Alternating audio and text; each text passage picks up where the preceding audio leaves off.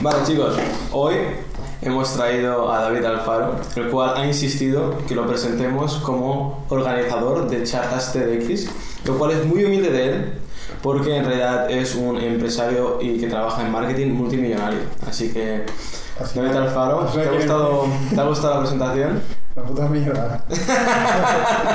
Pues, ¿No quieres presentarte tú? Es lo que hay, tío. No, no.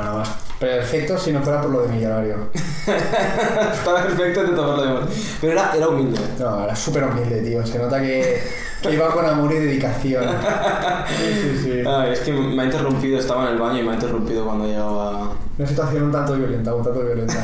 Pero aquí estamos, tío. Pero bueno, ya está todo montado. Pues nada, David. Entonces, vamos a hablar de que realmente sí que has montado una charla TED, eh, que fue un éxito, tuvo el mejor sonido de la historia. Y, pero lo que sí que tuvo, además, fue muy buenos ponentes. Eh, uno de ellos ya los he entrevistado. Eh, así, como yo también estaba un poco metido, pues cogí ahí la base de datos y Hostia, ¿la has investigado?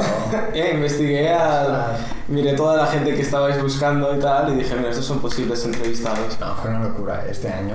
O sea, la gente que vino a la TED, normalmente es gente que emprende, normalmente es gente con iniciativa, normalmente es gente que, que están haciendo y que tienen mucho a decir. Pero es que este año ha sido gente que había logrado muchas cosas, y Hmm. además tenían mucho que decir. Y creo que este, o sea, han habido muy buenos TED Talks. Los del año pasado también fueron muy locura.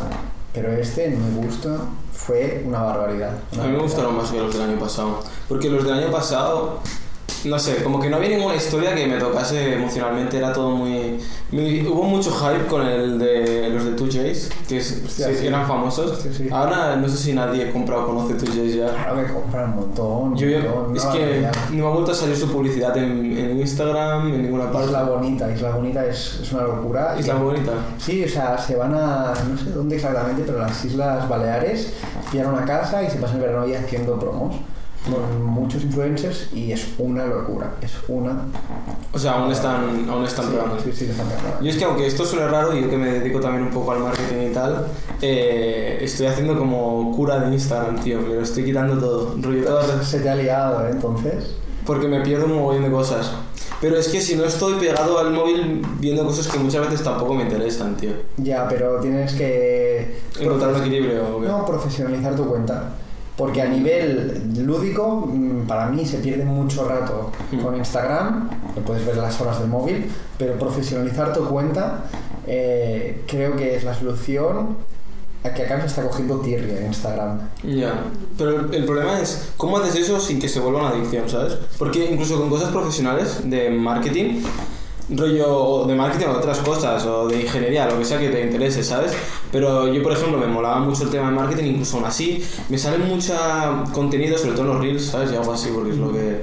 que es como, no es completo de calidad, lleno, y el problema es que tengo esa necesidad de ver el siguiente, ver el siguiente, ver el siguiente, y no puedo parar, tío. bueno, Instagram ahora me parece que va a pasar a ser mucho más reel, mucho más Sí. scroll por la nueva actualización.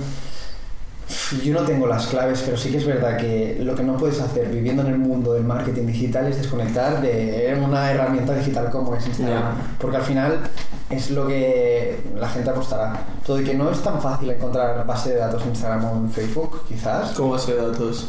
Eh, sexo, edades, targets. Ah, ya. En Instagram es más. No, no sé si es correcto decir base de datos, pero la segmentación Demográficas y tal. es más complicada, es mucho más complicada como un TikTok, que es imposible. Pero ya sabes para dónde está tirando Instagram, Sigue tirando para arriba. hombre. Y a la altura de TikTok ahora que ha sido. Con lo de los reels. Sí, sí, sí. La verdad es que TikTok tenía pinta de ir a comérselo todo y yo fue la primera que me la quité. TikTok. Porque me gusta como para postear cosas y que te descubran, pero es como, es, es que los reels, el formato, no tengo ni YouTube en el móvil, tío. Ya. Porque es el formato Reels. O sea, lo odio porque soy un junkie. Lo sabía, sabía manejarme antes de que estuviese ese formato en todas partes. Y ahora soy incapaz de ver YouTube y no pasarme viendo Reels. O sea, lo miro, pero lo miro en web. Instagram igual, lo miro en web, ¿sabes? Eso en el TED Sí. lo dijo Alex. Alex, que es uno de los dos chicos de, de Nude Project, Ah, sí. que es la dopamina fácil. El Reels. Sí. Cada vez que bajas uno, es dopamina fácil. Sí. Dopamina fácil. Todo el rato. Dopamina fácil. Y en eso encuentras eh, mucho contenido que tú puedes crear, por ejemplo, de este podcast podrás sacar contenido para tú subir en TikTok y el Mm. algoritmo hará que tenga visualizaciones, aunque no sean de calidad, porque Mm. mucha visualización pero no fidelizas. Sí. Y, y es lo que todo el mundo quiere ahora mismo. Sí, pero gracias a eso, luego ha habido gente que ha pasado a ver el podcast entero. Pocos, ¿eh? Porque yo tengo un vídeo que hice del, del podcast que tiene más visitas. eh, el reel que más ha funcionado tiene 6.000 visualizaciones, que no es una burrada, pero está bien. Hostia, es barbaridad, ¿eh? 6.000 personas viendo algo que has hecho. Ya, está guapo. A mí, me- a mí me mola. Pero bueno, de vez en cuando, y es raro, porque el algoritmo de Instagram sé que lo va haciendo como por tandas. Porque igual pasan dos semanas que no tiene ninguna y de repente me empieza a salir, pum, like, like, like, like. Igual me salen, bueno, 50 no, pero me salen, yo qué sé, 10 likes del tirón el mismo día. Nunca he comprendido el algoritmo de TikTok. Y- no, este es el de Insta. Eh, Está Tampoco. poquito más, pero sí que incluso en la promoción, ¿sabes? Eh, Mm. Me es más fácil a mí entender un poco ah, hacia dónde me dirijo o cómo intentar comprender el algoritmo. ¿Cuál es tu red social favorita? TikTok.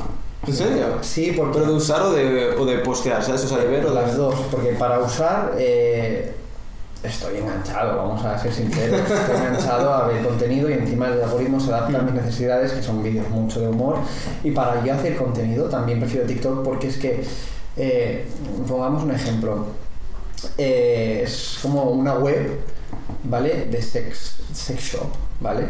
Yo he estado trabajando con una web de sex shop. Ah, estás hablando de lo que tú estás haciendo... No, no, para que tú entiendas el tipo de contenido. Que ves en TikTok. No, que se puede trabajar en TikTok. Ah. Imagínate, contenido de sex shop. En el contenido de sex shop puedes tener muchas visualizaciones poniendo imágenes muy, muy provocativas, pero no van a ser de calidad y no te van a fidelizar. Va a Mm. ser algo en lo que se fijará la gente. Pero puedes tener pocas visualizaciones con un contenido de un juguete erótico y que sea un juguete erótico muy bueno, no a mucha gente le interese, Mm. pero a la gente que le interese le va a encantar. Lo mismo con TikTok, que te puede ver mucha gente y para mi objetivo, a nivel mi empresa de branding, Ujú. que nos vea mucha gente es muy buen objetivo. Si quisiera fidelizar, yo no sabría cómo hacer tanta fidelización en TikTok. Claro. Porque el que te sigan en TikTok no sirve casi de nada. Depende. Casi. Depende, Tiene claro, un depende. esto de que al algoritmo le gusta, pero. Y que sí que sales más en, las, en los feeds de la gente, pero. Exacto. Pero a nivel. No es lo mismo que te sigan en TikTok que que se suscriban a tu YouTube, Es, ¿sabes? o sea, es un cambio completamente distinto y aún así que se suscriban ahora poco significa. Mm. Porque la suscripción no te avisa, exacto, la suscripción no te avisa Ujú. de que se ha colgado un, vídeo. A menos que den la campanita la luego. campanita de las narices. Ya, Exacto. es verdad. No te avisa, pero bueno, sí que cuando estás suscrito te sale lo primero. Pero te ayuda con otras métricas. Mm. Eso sí, porque ahora vía sin métricas estás ¿Y cuál es para ti ahora mismo la mejor eh, plataforma para fidelización? Yo creo que Instagram sin duda. Porque, en mi opinión, tú creas un feed que es tu ADN, ¿vale? En ese ADN creas un tipo de comunidad. Yo tampoco estoy tan profesionalizado en YouTube. Pero en Instagram sí, porque en la empresa que nosotros tenemos con, con Joel y Carla, de Branding, trabajamos mucho el Instagram para que sea eh, aquella casa que todo cliente quiere tener. ¿Entiendes? Es como si entras a una tienda y dices, hostia, Qué bonito. me encanta la tienda, fidelizas. Mm. Te viene al subconsciente ni que sea la gama cromática, ya te recuerda, ah, en cambio TikTok es que no puedes trabajar un feed. ¿Me ya. entiendes? Porque es como, primero que es feo el feed de TikTok. Sí, sí. Es algo que yo, no- yo se lo estuve enseñando, de hecho, el otro día eh, estaba con mi tío y estaba como hablando de redes sociales y cómo competían y tal. Y le dije, tío, yo creo que Facebook y TikTok y Twitter, lo único en lo que no pueden competir ni de coña con Instagram es eh, el perfil. Es que Facebook era brutal, pero la gente ha migrado. Pero también no solamente eso, el perfil, cuando tú vas al perfil de alguien, hay, hay mucha información, pero no tienes, o sea, yo abro el perfil de alguien y veo en Instagram igual seis fotos de golpe, más su perfil, seguidores, gente que sigue, te obliga a dejar una descripción tuya pequeñita, corta, página web si realmente es interesante, pero yo lo veo todo sin tener que tocar el móvil. Total. Yo entro en Facebook, la portada de los cojones, enorme ahí, que no me importa una mierda. El- la foto de perfil también enorme, un mogollón de letras e información. Total. Luego te salen cosas sugeridas de por medio antes de poder ver lo que ha colgado esa persona. ¿Qué coñazo? Tengo que ponerme a bajar y es como, es como el feed, tengo que bajar y ver uno a uno las cosas que ha colgado. No puedo ver una preview de todo a la vez. Ya, ya te entiendo. Y en TikTok, al ser vídeo, es como ver thumbnails, ¿sabes? Y es como que además se ven pequeñitas, no te Sí. le pone letras encima. Si solo te, solo te Te ve feo, los fijados, que son los que más visualización tienen, final son muy vídeos muy monótonos, monótonos porque todo el mundo los hace, Mm. o de una temática, y luego los demás, que vas viendo al final cuáles tienen más visualizaciones. Cosa, hablemos del B de branding, porque me dijiste que estás montando una empresa de marketing digital, pero no sabía hasta qué punto estaba. Y ahora estás trabajando con una sex shop en B de branding, o eso era antes. No, no, no, no, porque con BD Branding estamos trabajando junto, bueno, más bien trabajando, tenemos mucho contacto con una empresa que se llama Mr. Ads del Tecnocampus. Ah, Es una empresa en la que yo trabajo también a día de hoy. Y en esta empresa eh, pues, se está trabajando eh, en un sex shop, es decir, en el, en el feed, en el Instagram, en el contenido de un sex shop muy famoso de España. O sea, un sex shop famoso de España contrató a Mr. Ads para hacerle el feed. Exacto, y yo estoy muy de la mano de... de- de- Y no puedes decir cuál es. No voy a decir. Ah. No voy a decirlo, pero... Luego igual en privado lo enseñas, ¿no? Sí, sí, exacto. Vale, vale. Pero es potentísimo, tío. Es potentísimo y encima tienen muchísimo producto. Mm. ¿Qué pasa? Que yo aquí veo, me sirve mucho para ver de branding, Mm. veo qué es lo que funciona y lo que no, porque es que es lo más. No sabría cómo decírtelo, pero es lo más básico de este mundo. Eh, algo cal- imágenes calientes de cuerpos des- casi desnudos, Ya. like, like, like, es muy primario para la gente Pero sirve para algo. masculino y femenino, no entraré en eso. Pero Sí. te dan mucha visualización. En cambio, cosas más específicas te crean comunidad. Ya. ¿Y crees que hay que mezclarlas, no? Entonces. No, tienes que ir a un objetivo. Para Ah, sí. para mí. para Ah, mí. en cada perfil. Claro. Para que la gente entre. Porque hay una cosa que he visto de gente que hace como. Tiene su perfil de Instagram y ves que está como en columnas, ¿sabes? Y una columna parece de gente descubrir, una columna igual son vídeos y la otra columna es eh, lo que tú decías, fidelización. ¿Esto ves buena idea o crees que es un caos luego? Yo lo veo buena idea, el hecho de segmentar, estructurar, me parece. Pero que al entrar tengas como las tres columnas ahí. Está guay. A mí me, a mí me gusta porque eh, veo que en una cuenta está sirviendo para todo y encima, rollo, ya puedo elegir yo lo que quiero ver directamente, ¿sabes? Sí. Lo único malo es cuando tú estás, rollo, pues pasando por Insta, que entonces sí que te aparecen cosas ya, diversas. ya, ya, en ese caso sí que es un poco lío quizá. Sí, pero... Pero, claro, tienes que objetivizar cuál es tu objetivo, porque es que los clientes, sobre todo en de branding, que tenemos eh, muchos otros clientes, nos vienen como agencia de marketing que somos y nos dicen, mira, te voy a dar tanto presupuesto, ¿vale? Lo quiero todo. Quiero visualización, quiero comunidad, quiero engagement, quiero que me compren. No, no, no, para, para, para, para. Una cosa, ¿no? No, una cosa, porque es que vamos a ir a por todos y no vamos a tener nada. Que mucho, que mucho tiene, poco abarca. Y al final, pues tienes que centrarte en un objetivo y a base de ese objetivo ir midiendo las métricas. ¿Vale? ¿Tienes conversión rate? Bueno, eso significa que puedes ir por un lado o por otro. Mm. ¿Me entiendes? Eh, tienes unas- un tipo de revenue más elevado o menos elevado, puedes ir por un lado o por otro. Entonces ahí trabajas, pero no puedes tenerlo todo. Digamos más que sea la empresa más grande de España de sex shops. No será una que se llama Amantis, ¿no? No, no es. Ah, Ah, ¿La no. conoces o qué? No, la verdad que no. Ah, la verdad sí, que no. Mira que seguramente son competencia, pero no, no, no. No, pues bueno, la, la conozco, comprado ahí, está bien. Está Sí, bien. está bien. Está bien. Pues sí, sí, sí. Eh, bueno, pues nada, está curioso. Bueno, ya, y ya vas a lo del TEDx, o sea, eh, ¿qué le dirías a una persona que quiere salir a una charla TED? ¿Cómo va a hacerlo? Me encanta esta pregunta, tío, porque no te llegas a imaginar. eh, bueno, uno de los ponentes, Jorge Branger, subió una foto donde se me etiquetaba. Jorge Branger es el rey de LinkedIn. Imagínate un poco la repercusión que tuvo que me etiquetaran una foto. Hmm.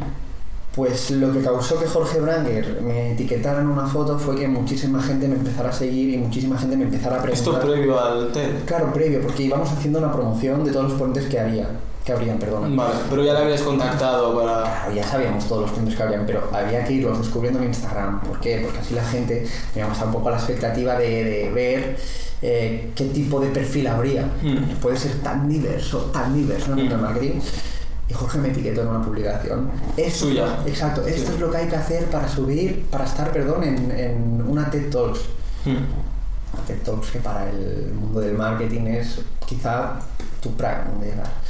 Mucha gente me cogió, me agregó a, a Instagram y muchos me abrían, incluso también por LinkedIn, diciendo, eh, hola David, buenas, ¿qué tal? Veo que eres una- uno de los organizadores de la TED Talks, ¿qué puedo hacer para salir? ¿Podría salir en esta edición? Lamentablemente. Ya estaba cogido. Pero fue una pregunta que me encantó, tío, porque es que es una respuesta que yo no te puedo... No es un 2 más 2. Ya. Una respuesta que al final a mí me llevó a escoger unos ponentes o otros. Y a los ponentes, ¿era como gente que conocíais y que ibais a buscar vosotros? O sea, era gente, no era gente que os venía a vosotros a decir, oye, quiero salir a una charla. No. Los buscabais vosotros. Exacto. Y mucha gente, te digo, pues bien. Y al final la respuesta que le dije fue, eh, para mí, lo que tú tienes que hacer a la hora de querer salir a una TED Talks es primero ser conocido. Es muy importante darte a conocer. Porque si no te das a conocer, nadie te va a descubrir. O sea, tienes que ser descubierto. Dos, hacer algo con significado. Puedes ser el rey del dropshipping, por ejemplo, y está muy bien. Pero si a lo mejor tu negocio se centra en eh, solo vender, comprar, vender, comprar, que no quiere decir que el dropshipping solo sea eso, ¿eh? pero Mm. imagínate que sea muy, muy frío, no creo que puedas llegar a ser un atento. No creo, ¿eh? Bueno, al menos que igual hay algo más detrás, o tu historia personal, o alguna historia, pero... Exacto. Tiene que haber algo que sea interesante escuchar, vamos. Eso es. Una TikTok tienes que dar un mensaje, tío. Y eso es lo que la gente, pues mucha gente no, no entiende porque mucha gente mm, Claro. también me abría y nos abrió para ir a la TED Talks a promocionarse. Ya, como voy a presentarme aquí mi marca, mi empresa, y eso no se puede. No, si de hecho la gente lo hace, TED no te sube el vídeo. Sí, no, no te lo Es permite. más grande que sales con. Salgo yo con mi empresa de branding, con una camisa. No te dejan. Baneado. Ya, solo por tener la camiseta de... baneado. De hecho, tengo una anécdota buenísima que fue. eh, justo antes de empezar la TED Talks habíamos contactado con unos chicos de aquí de bebidas Una cosa, los de Nude Project que llevaban la ropa de Nude Project no tenían el logo, pero rollo por llevar su propia ropa. No, no es lo mismo. ¿Sabéis que os robé? Hostia. Les robé a los de Nude Project esto. Hostia, eh, lo sentimos. Sabíamos que había un ladrón, pero no sabemos quién era. Bueno, se habían ido ya, ¿eh? Alex Bruno, lo sentimos. en mi defensa diré que ya se habían ido sin él. No es lo mismo por el hecho de que mm, sí que la gente sabía que era ropa nude, Sí. por la- quizá por el color y todo, pero no tenían la, no se ve en la cámara, tú cuando enfocas bien no se ve nude. Ya, No no te lo está gritando el cara. Exacto, exacto, y tampoco estaban promocionando. Ya, Y la charla no era de eso. Exacto. Tío, esa charla, yo estaba con las cámaras y no me acuerdo muy bien de qué iba, de cómo se conocieron, ¿no? Era como un poco, esa me encantó, porque era como, como un chico de, de Castilla-La Mancha y Sí. un chico de Bali Ya, que vivía en Bali, es verdad, aquí historia más loca, ¿eh? se conocen y montan una marca que ahora mismo lo está petando con colabos de Raúl Alejandro Quevedo. Está llevando su, su ropa y la están internacionalizando. ¿Quién es Quevedo? Que no lo has escuchado, tío. ¿Es un cantante? ¿Tú en qué mundo vives? ¿Pero qué música? ¿En qué mundo vives? Yo, tío, vivo en el sótano de mi abuela, ¿no lo ves? Quevedo es un cantante que lo está petando mucho ahora, que es de las Islas Canarias. Pero que canta, o sea...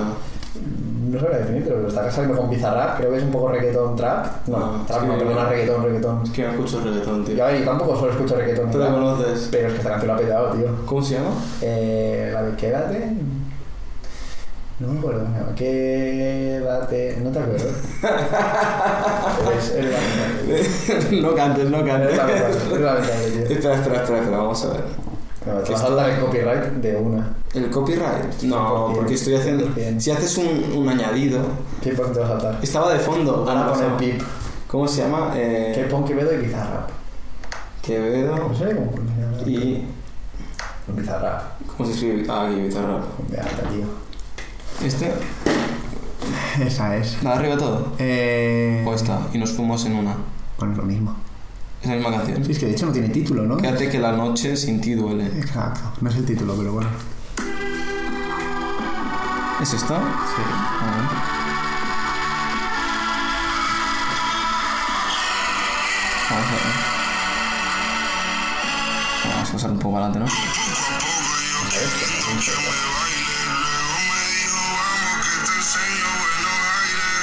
No lo he escuchado, ¿eh? Muy bueno, tío.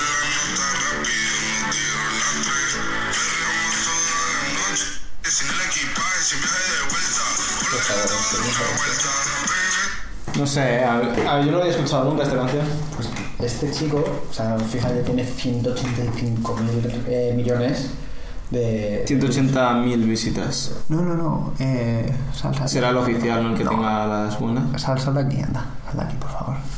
Mira, el primero, Bizarrap. Ah, 100. Vale, vale. 185 millones de, de visualizaciones. Este es el bueno. Claro, el tío lo está petando y Está lleva, bastante lleva bien. ropa nude. Al final no, no, no, no- está haciendo una colabo en ningún momento, Pero la lleva. pero la lleva. O sea, supongo que habrá igual. Es un. ¿Cómo se dice esto? Un positioning al final. Es, lo están poniendo ahí para que la gente lo note. Claro, o sea, y lleva y lo están petando. Y al final, pues escuchar cómo de esos dos extremos nace la marca. A mí me gusta el estilo que tenían. Era un poco así extraño, entre hippie, pero moderno. Pero ¿sabes qué lo describiría yo? Con música de festival. Digo música, como, o sea, ropa de festival, ¿sabes? Sí, de Coachella, por ejemplo. Sí, que podrías ir con, las, con su ropa. sí, sí, sí, sí, yo A, a mí me cundió. No es lo que llevaría todos los días, pero rollo, para ciertas ocasiones me gusta. Y hay mucha gente que viste así. me encanta, tío. Pasa que sí que a mí no me quedaría bien ese tipo de ropa. Por tu manera de. De de por ser. manera de combinar, no, no, No pega. pero es muy atrevida, es muy atrevida. Sí, muy ancha también. Bastante colgante. Sí, exacto, un Sí. poco back to back al rollo surfer, red skater, Sí. skate surfer. Pero de los. Yo qué sé, sí, me recuerda a eso, un poco retro, ¿sabes? Sí, es Mola. eso 100%. Y a los otros que no eran, porque estos son muy conocidos, los rollo Nude Project, yo los conocía un poquito de antes. No había visto la marca, sé que sacaron como una tienda que no sé si era solamente durante un tiempo o es permanente en Barcelona. Eh, sí que las había oído. Pero había otra gente, por ejemplo, estaba el chico este que tenía la empresa que, eh, si no me equivoco, salió en la versión corporativa, que hicisteis dos charlas TED. Claro, es que hicimos, eh, este año había tanta demanda Hmm. que tuvimos el privilegio de poder hacer dos charlas TED. Una que fue la general, que fue quizá la más show, la más espectacular, Hmm. y una corporativa que estaba dedicada a los empresarios. Hmm. Eh, ¿Por qué? Porque la gente quería conocer a estos empresarios y hacer un poco más el networking post-TED, que eso también gusta mucho. No se dio tanto bombo, era como más íntima, la gente Mm. to- podía entrar quien quisiera, pero fue otro rollo completamente distinto y funcionó muy bien, muy bien. Hmm. ¿Pero qué te referías tú ahora? El- había un chico que tenía una empresa que como que utilizaba eh, material, como vasos reutilizables para los restaurantes de Barcelona sí, sí. y que tenía su historia no era de eso, ¿eh? su historia era de también de sus viajes, de cómo se había descubierto su propósito una vez que subió a un volcán. Uriol Segarra, de, Sí. de Boomerang. Este me gustó Muy mucho su charla, ¿eh? pero lo que no sé es que este chico no era como muy famoso, ¿me entiendes? ¿Cómo encontraste a este hombre? A ver, porque además había estado en Tecnocampus, pero ¿qué es lo que te digo? No era extremadamente famoso, pero sabíamos que se estaban haciendo cosas muy guays con, con la empresa que él estaba montando. Bienvenido. No necesitas ser eh, los chicos de nuevo, no necesitas tener 10.000 millones de seguidores. Él estaba montando esta empresa, que es un material muy reutilizable, muy, muy economía circular, Hmm. y contactamos por él porque él había sido estudiante en el Tecnocampus, que Mm. es de donde estamos Ah, y ahí fue el como... señor entró. y yo. Sí, Tecnocampus. Y mm, a raíz de allí, eh, Enric se informó que Enric era un compañero de- del TED. Enrique Ayala, que igual un día de estos a ver si se Tiene viene. que venir, ¿eh? Sí. Tiene que venir y tiene que hablar. Tiene historias para rato. Y contactamos con él y, y hizo... ¿Sabes qué me da miedo a mí de, de- de traer a Enrique? Que él me va a entrevistar a mí. Sí, Porque cada vez que quedo con él digo, hostia, me siento hasta egoísta, ¿sabes? Porque es que siempre me está preguntando cómo me va, tal. Me pregunta de todo. Conoce mi vida él mejor que él me la conozco yo. O sea, es espectacular. Pues tío, si este muy podcast bueno hablando. funciona, si este, este podcast funciona y la gente quiere saber más de TED, tienes que traerlo. 100%, 100% porque es él, va- él ha estado también muy metido Hmm. eh, y él te puede contar cosas De lo que... que yo todavía no puedo contarte. yo no sé a qué te refieres. Esto estoy yo... Hay, mu- ha habido mucha... ¿Movidas o qué? No, movidas no, de hecho hemos tenido mucha suerte, pero ha habido mu- muchas anécdotas, mucha tralla, mucha intensidad, Hmm. muchísima intensidad. Ya. Pero sí, sí, sí, sí. Enrique es para, para fichaje. Enrique y Diel tienen mucho. Bueno, ahora se va a Madrid. Ah, no sé cómo lo haremos. Espero poder entrevistarle una visita que él haga aquí o en persona, ¿sabes? Se tienes que entrevistar a- a- al colectivo TED. Al colectivo Te, te lo pasarías muy bien, tío. Sí. O sea, fue un equipazo. La verdad es que sí, yo me lo pasé bien. Y luego en la, en la cena aquella que hicimos después y todo Es eso. verdad. Eso fue un espectáculo. Muy bien, bueno, Es lo que nunca se explica del TED, el es, es es la lo mejor parte. Cuatro meses trabajando como un cabrón y esa noche es de desconexión. Sí, es de. Ahora ya no, no están. Bueno, la gente se deja llevar un poco. Aunque hubo gente que se fue tope de rápido. Pero bueno, también gente estaba ocupada. Son seis horas. Entiendo que el evento son seis horas con su pausa de, de networking, justo en el medio para que todo el mundo pueda sacar fotos con todo el mundo conocerse. Son seis horas. O sea, No. a lo mejor tienes que hacer cualquier otra cosa, es normal que tengas que irte o llegas tarde. Y lo vendisteis todo, ¿no? Para el, al menos al primero. Y, pero además con tiempo de antelación, ¿eh? Soldado. Bueno, la gente se tiene que dar prisa en estas cosas. Claro, encima el precio era muy bajo, eran 5 euros me parece. No, perdón, eran 5 la primera tanda, luego las demás, para cubrir un poco gastos comunes, fueron 8 creo. Sí, sí, un poco. Mucho más barato que el año pasado. Bueno, es que el año pasado fue una locura porque montaron un catering y todo, Sí. que no tenían que cubrir esos gastos. Hmm. Pero también me, es que me gustó mucho. Encima lo organizaba uno, uno de mis los conozco. amigos. El, uno de ellos, el. Bueno, estaba. Joder, ¿quién estaba? Habían dos que están trabajando conmigo. Donde en esta En- antes, cuando yo trabajaba en, en la empresa de placas solares, Vale. pues en esa, la, la edición anterior, ¿eh? Dos de los chicos que estuvieron organizándolo trabajaban conmigo. Sí. Estaba el Bernata y Neto Hostia. y había otro que este no lo conocía tanto, tío. Guillem creo que se llamaba, Guillem. No me acuerdo de su Llevaba una coleta, pues Sí, sí, Guillem. me suena. Es- esos dos estaban ahí y yo fui a hacer de fotógrafo en ST y ahí fue como conocí también al que iba al, al Albert por, y al Enrique Ayala lo conocí ahí, de hecho, lo conocí en el TED. ¿Estaba montando también Enrique? Puede ser. No, el Enrique estaba ahí en unos sofás y bebiendo cerveza Sí. con Peña y yo estaba haciendo de fotógrafo y mi idea era la siguiente, me dice, no sé si las tengo aquí, yo no, yo no las tengo, las he llevado a la otra casa, pero me hice unas tarjetitas, rollo de, porque en aquel entonces mi idea de negocio era voy a sacarle fotos a la Peña y me quería meter en el mundo de la fotografía nocturna, rollo discotecas y tal, que al final no lo hice, pero esa era mi idea, ¿sabes? Y entonces yo quería empezar a coger un poquillo de fama y tal, que la Peña postease mis fotos. Y me hice pues un taco de tarjetas de estas bien hechas en una copistería guapa. Eh, con mi Instagram, mi número de teléfono y tal, y diciéndole te hago las fotos en el evento y luego me contactas a ser posible con Insta y si le das un like a algo pues no estaría mal y yo te las envío antes de que el evento las suelte, te envío las tuyas, no tienes que estar buscando toda la, la lista, no tienes que estar esperando a que saquen. ¿no? ¿El que hacer las fotos? Bueno, el que imagínate que te contactan 100 personas, estar allí enviando a 100 personas, qué faena, ¿no? Pero te das a conocer, tío.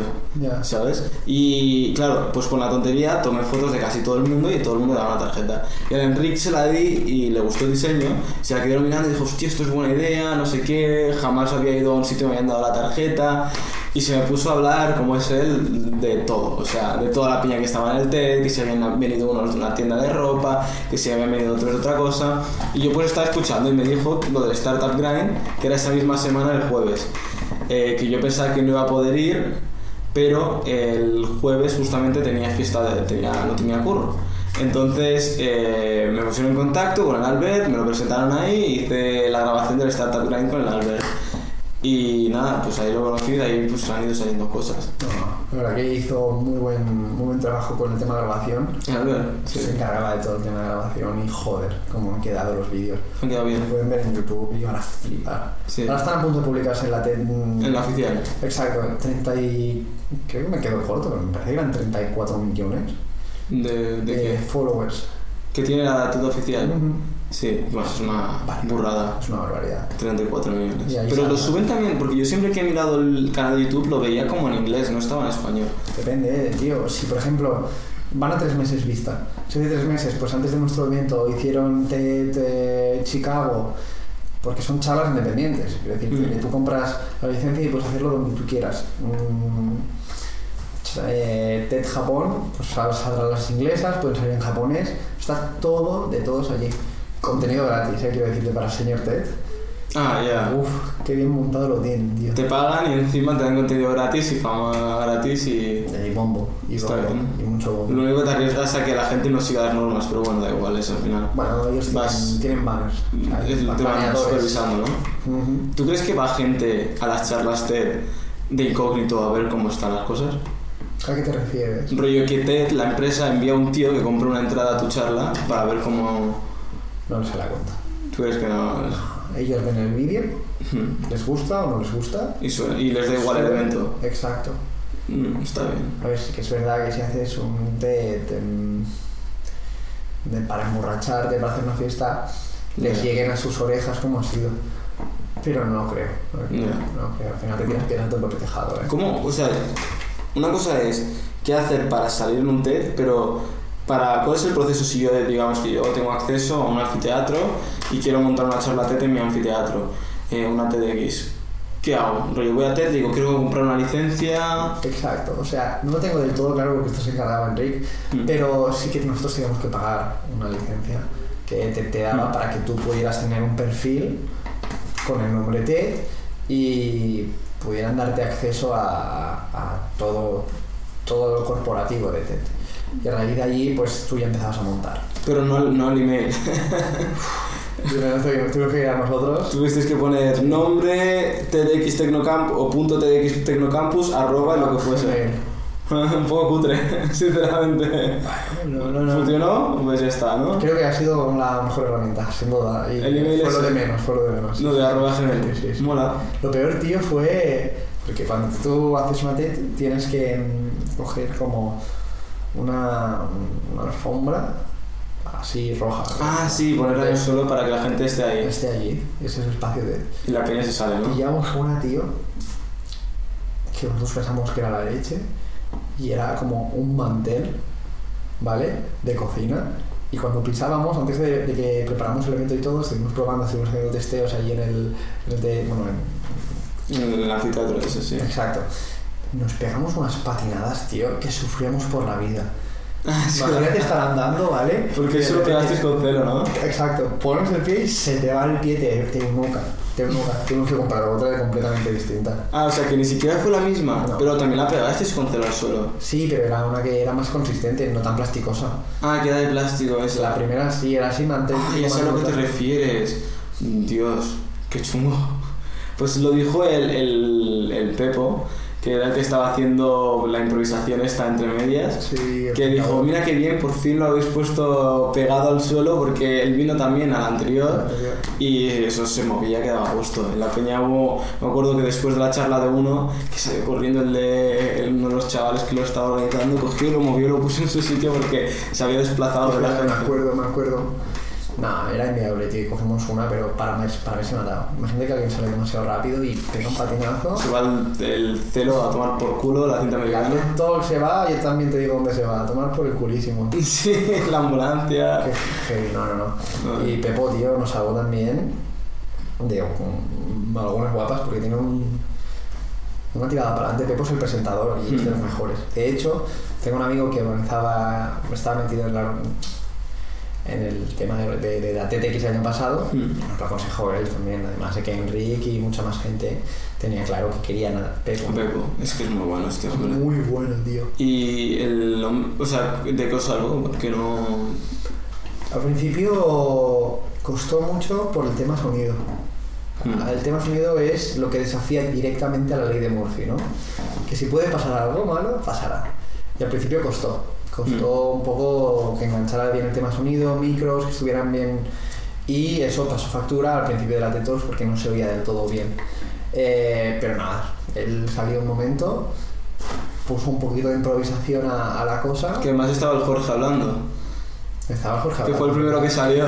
Jorge. Además estaba diciendo, yo me acuerdo de esto porque fue buenísimo. El hombre salía diciendo, eh, había empezado con unas frases así célebres y decía que la que más le gustaba a él era la de Charles, Da- de Charles Darwin, que era la de el, ¿cómo este? Sobrevive, no es sobrevive el animal más fuerte, sino el que se sabe adaptar mejor. Y yo estaba como, mira, pues le han puesto a prueba su propia frase, ¿sabes? Se- eh, y Porque se salió tuvo que adaptar. Y se salió muy bien de esa situación. Sí, porque hizo luego, cuando ya, cuando ya todo el mundo se lo sabía, porque eran como, yo qué sé, igual seis citas o algo así, ¿sabes? Y entonces ya de haberlo probado como tres o cuatro veces con el sonido que no funcionaba, me acuerdo que la vez que empezó a funcionar, que ya lo arreglasteis todos, se puso a decir eh, las citas y luego le decía al público que esto es de... Pum, y el público lo decía, ¿sabes? No, ya se lo sabía de memoria. Es un máquina. Sí. Ese ya. chico es un máquina para la improvisación, para la oratoria. Se le daba bien. Me se adaptó de puta madre. Y él decía que estaba a tope nervioso, pero no se notaba tan nervioso. Porque hacía las pausas bien, ¿sabes? Eh, Es muy buen orador. mantenía la compostura. eh, mira que tuvo cosas para ponerle nervioso rato, ¿sabes? Ujú. Y el tío ahí quieto, pues nada. No, él, él me lo dijo que para él era muy importante estar ahí. Mm. De hecho, cogió y vino desde Madrid, ¿vale? Mm, Para hacer esto. Pasar una noche, además, y al día siguiente volver a hacer eh, otra charla, porque también estaba en el corporate, Mm. eh, y no le importó, porque para él era muy importante, ¿me entiendes? Y él se lo había ganado solito. Y no hubo nada que le frenara, ni el sonido, ni la luz, ni absolutamente nada. Y podía caerse todo el anfiteatro. Se lo seguiría hablando, tío. Voy a apagar esto hablando. porque si no nos va a sonar. Y esto también a tomar por saco. Tenían cosas abiertas. Ah. Es que no molesta mucho. bueno, pues sí, el tío lo tenía bastante bien montado. A mí me cayó muy bien. Yo sabía que me iba a caer bien cuando vi que llevaba Vans, tío. Cuando vi que llevaba Vans, te cayó bien. Explícame esto, tío. Yo, yo, yo tengo, o sea, yo sé, no tengo una teoría, te- sé con certeza que Vans es el mejor zapato del mundo, ¿vale? O sea, eh, es cómodo, indestructible, estas no tienen ni cordones, estos calcetines no son los mejores del mundo, pero el zapato sí. No, no, barbaridad, tío. Espera, aquí Aquí están mis Vans, las Vans son preciosas, el calcetín desde luego no, pero mal que de normal no se ven porque está debajo de la mesa. Pero son, estas igual ya tienen 7 meses y dentro de lo que cabe, sí están un poco rotas por aquí y tal, pero que no están mal, tío. Para que tengan 10 años, cabrón. ¿Cómo juegas tú la pamba? Pero que me las pongo todos los días. Vale, te parió. Y yo tenía unas que eran negras, que me duraron un año y pico, y con estas me las ponía, tú sabes lo típico que vas a zonas de rocas a bucear por la playa. Sí. Pues me las ponía para ir por el agua, tío. Y luego las sacaba, las secaba y me las ponía en mi día a día. El Y... efecto Santiago, esto es el efecto Santiago. No, no, pero aguantaban, aguantaban que lo flipas de tiempo. Y además que son bonitas, son pie plano, rollo, no tienen formas raras, rollo, yo creo que debe ser lo más cómodo para andar que no te duele la espalda, porque muchas veces cuando tienen tacón o la forma, o te aprieta por los lados, te hace rozaduras y las más, nada. No, yo no puedo estar menos de acuerdo con Que por cierto, más no me paga. ¡Patrocínalo! ¿Sabes qué había pensado? Que estuve haciendo el camino de Santiago la semana, el- la semana pasada, sí. Y pensé en que podía hacer el camino de Santiago en Vans. Mira la cámara y Vans, patrocíname. Claro, tío, y subir una foto, subir una foto de mis pies, rollo, un, un sitio muy bonito que vimos en el Camino de Santiago fue Puerto Marín. Que Puerto Marín es, si haces la parte más corta del Camino de Santiago, es donde acaba la primera etapa, y vas y de repente estás caminando y de repente un puñetero acantilado, un puente de la hostia, moderno, luego debajo, tope de puentes antiguos medio destruidos, un río y encima una montaña, un pedazo pueblo rollo medio medieval, medio, medio moderno, con una iglesia que se ve desde el otro lado del río. Es una locura bonito. Llegamos ahí y no sé, pues me imaginaba, rollo, para promocionar Vans, pues podría coger, tumbarme así un rato, que estén los, los pies aquí, yo que sé, a la Bartola, ¿sabes? Claro que sí. Y luego pues una foto de donde estoy. Pues promo de imagínate. gratis, promo de gratis. Claro, pues una foto de estas todos los días en todas las etapas del Camino de Santiago. Y ver cómo se destruía poco a poco, ¿no? Sí, exacto. O cómo no, se mantendrían intactas porque son Vans, tío. No sé, tío, a mí me gusta más otro tipo de marcas. No le promoción. ¿Tú qué llevas? Yo llevo la marca por excelencia. Nike. Sí, sí, sí, el Wash por excelencia.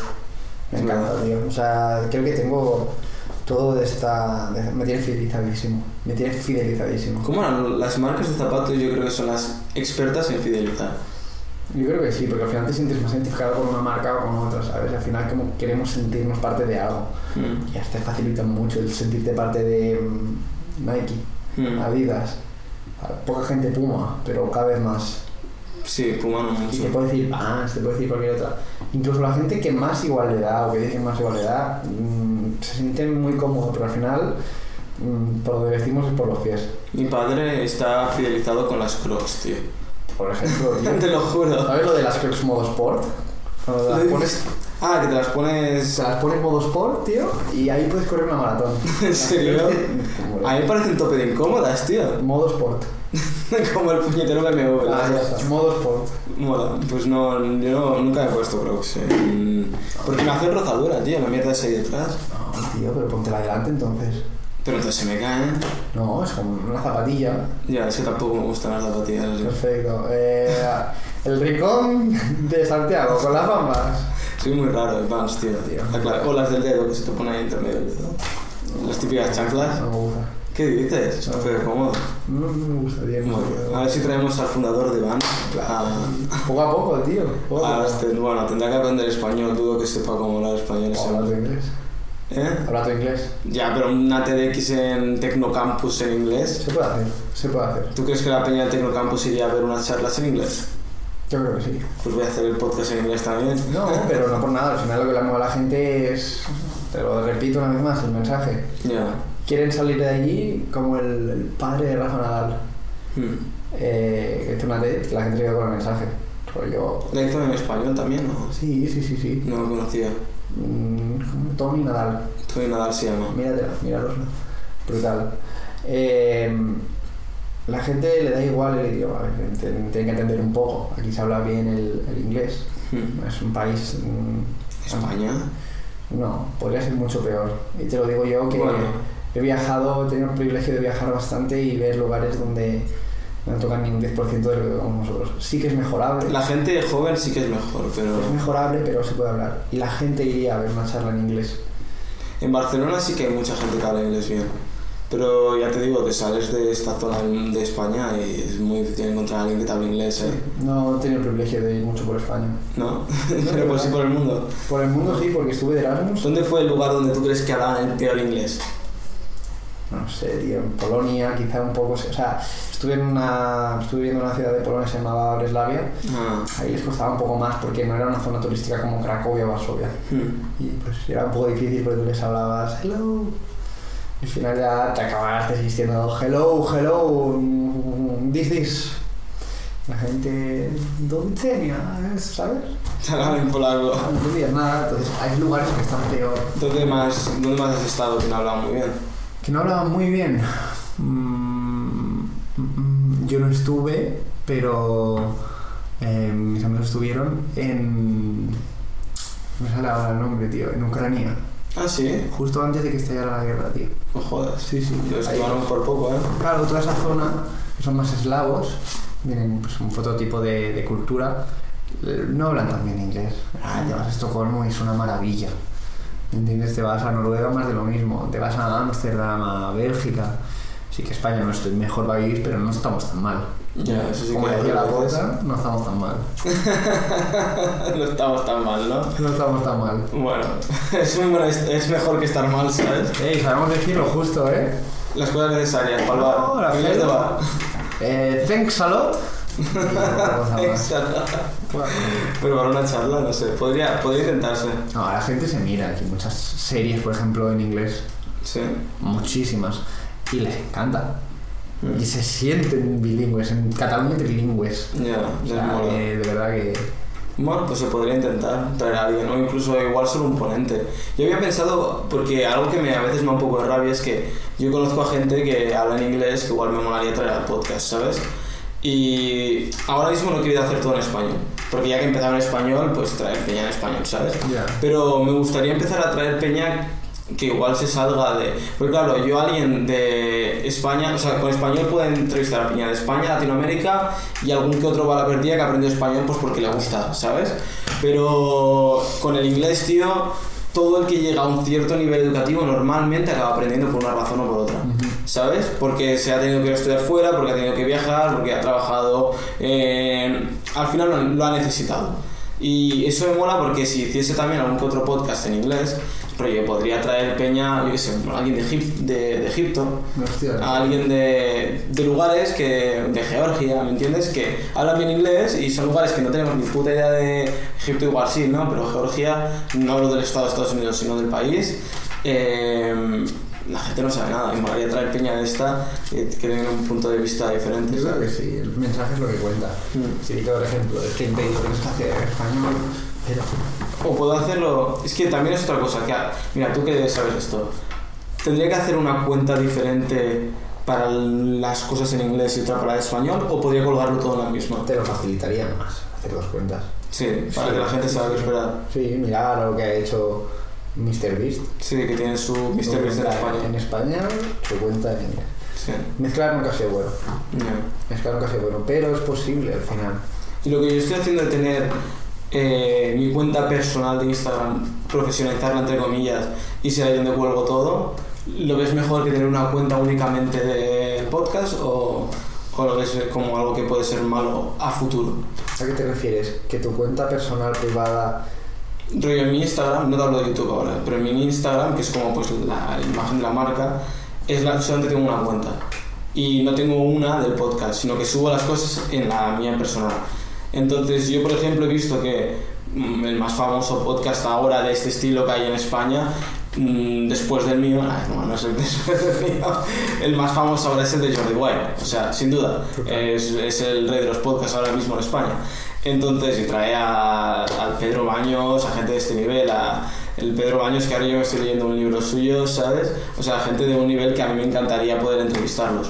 Pues eh, él tiene una para el podcast y luego tiene la suya que como que la mezcla con su canal de YouTube, ¿sabes? Yo creo que mm, lo suyo es tener una cuenta podcast, pero por ejemplo en, en TikTok tenerla. ¿Por qué? Porque te estás dando a conocer tu producto, que es esto. Mm. Pero tú también tienes que tener tu cuenta personal, un poco de contenido de lo que tú haces, ¿por qué? Pues Mm. porque te define y dos, porque no sé si es tu objetivo, pero trabajas tu marca personal. Sí. Y al final pues te vas a conocer un poco como marca personal qué es lo que haces. Mm. Y, y está bien mezclarlo. Pasa que sí que es verdad que si quieres reventarlo todavía más.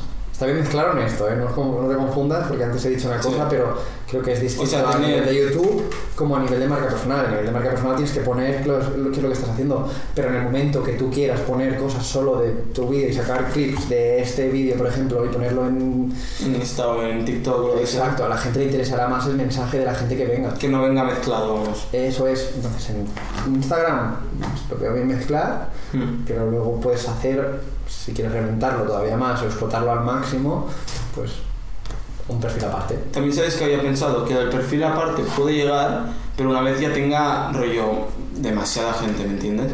Porque ahora me viene muy bien subirlo al mío personal porque ya tengo pues la peña que me conoce y alguna gente que ya me ha llegado justamente por los reels y que me sigue por eso, ¿sabes? Que yo me sorprendí, pero igual me siguen ahora unas 50 personas que ni idea de quiénes son, que ha sido por los reels y mm, por un, un par, tengo este de 6.000, pero tengo otro de 5.000, otro de 4.000 y los últimos que he estado sacando han sacado buenos números, ¿sabes? Y igual tengo 20, 30, 40 personas, he dicho 50, pero estará por ahí, que me siguen gracias al podcast, lo cual me sorprendió porque ya te digo, este es el sexto capítulo. Qué guay, tío. ¿sabes? Y me sorprendió mucho. Eh, y a lo que quería llegar con esto, que yo creo que ahora que son pocos, que son 50 personas, que no voy a tener un perfil del podcast de 50 personas que nadie lo ve, lo tengo que promocionar yo pues en mi red, que la gente lo intente compartir un poco y tal. Además, además, pero Sí. yo si fuera tú le metería también otras cosas. Mm. Como expandirlo al máximo, no sé. Me gusta explotarlo todo hasta que no pueda más. Mm, Lo que voy a intentar es en, en Twitter y en TikTok, que son las que yo no uso, Instagram lo uso poco también, pero sobre todo Twitter y TikTok, que son las que yo no uso como personales, no he tenido cuenta nunca, en Twitter no he subido nunca nada. En TikTok sí que he subido cuatro chorradas, pero no me interesa, la puedo borrar, ¿sabes? Eh, pues puedo hacerla como del podcast únicamente, a ver qué tal, y luego mantener la del Instagram mezclada, a ver qué diferencia hay, ¿sabes? Vale, me veo bastante bien. Puede funcionar. Es que se trata de eso, probar, em, testear, qué es lo que te va bien, qué es lo que no. Imagínate que tu perfil te fuera muy bien para Twitter, Mm. porque co- sacan tus, tus clips y hacen memes. Ya, eso estaría guapo. Pues te das a Twitter.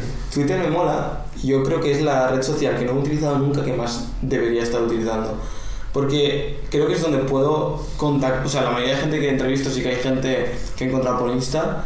Pero rollo, ya gente que está, digamos, en un nivel más científico. Quiero traer, me encantaría traer a alguien, me encantaría traer a algún ex militar, me encantaría traer eh, a alguien que estuviese en temas de biociencias y de.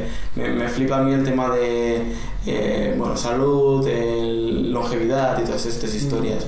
me gustaría traer a alguien que estuviese en temas tecnológicos, pero tipo aeronaves o algo así, ¿sabes? Entonces, estos perfiles en Instagram, que ya son gente que igual tiene 40, 50, 60 años, no los encuentras fácilmente. No, yo creo que no, encima tienen mucho que decir. Y tienen un mogollón de decir. Y yo llevo tiempo dando. Porque en LinkedIn, la mayoría de gente que hay también es gente. Hay, hay excepciones, ¿eh? como en todo. Pero la mayoría de gente que hay también es gente joven. O sea, igual hasta los 30, 40, ¿sabes? Y ya más allá no, no hay tanto. Y estaba pensando que cómo sería la mejor manera de contactar a esta peña. Y yo antes he pensado directamente, bueno, buscar. Buscar. Email. No, mira, yo voy a decir. eh, nosotros, uno de los ponentes más fuertes que contactamos para la TED Mm. era normal, pero fuertes me refiero por sí. el mensaje que te tenía que decir, valga la redundancia, por la gente que lo sigue en redes sociales y por lo que ha hecho. Nosotros, cuando lo contactábamos, no, no sabíamos cómo era la cosa. Y fue tan fácil como escribirle un mensaje En Insta mismo. en LinkedIn. Ah, LinkedIn. Hola Romuald, ¿qué tal? Eh, que estábamos organizando una TED Talks, eh, ¿te gustaría tal tal? Habían otros handicaps que favorecieron a que él leyera el mensaje. Mm, ¿Cómo ¿vale? Pues eh, yo te contaré. No voy a decirlo aquí. Es, es, eso no es público. No, no, no, pero había handicaps que favorecían. ¿Cómo, ¿A qué te refieres con handicaps así? Quiero decirte que él leyera ese mensaje, pues estaba favorecido, pues por ejemplo, por, por, por H o por B. Porque él no lee el mensaje, ¿me entiendes? Ah, El que lo lee es el community manager. sí, ya, porque él no lleva eso. Exacto. Y se filtró, pues el mensaje lo se filtró.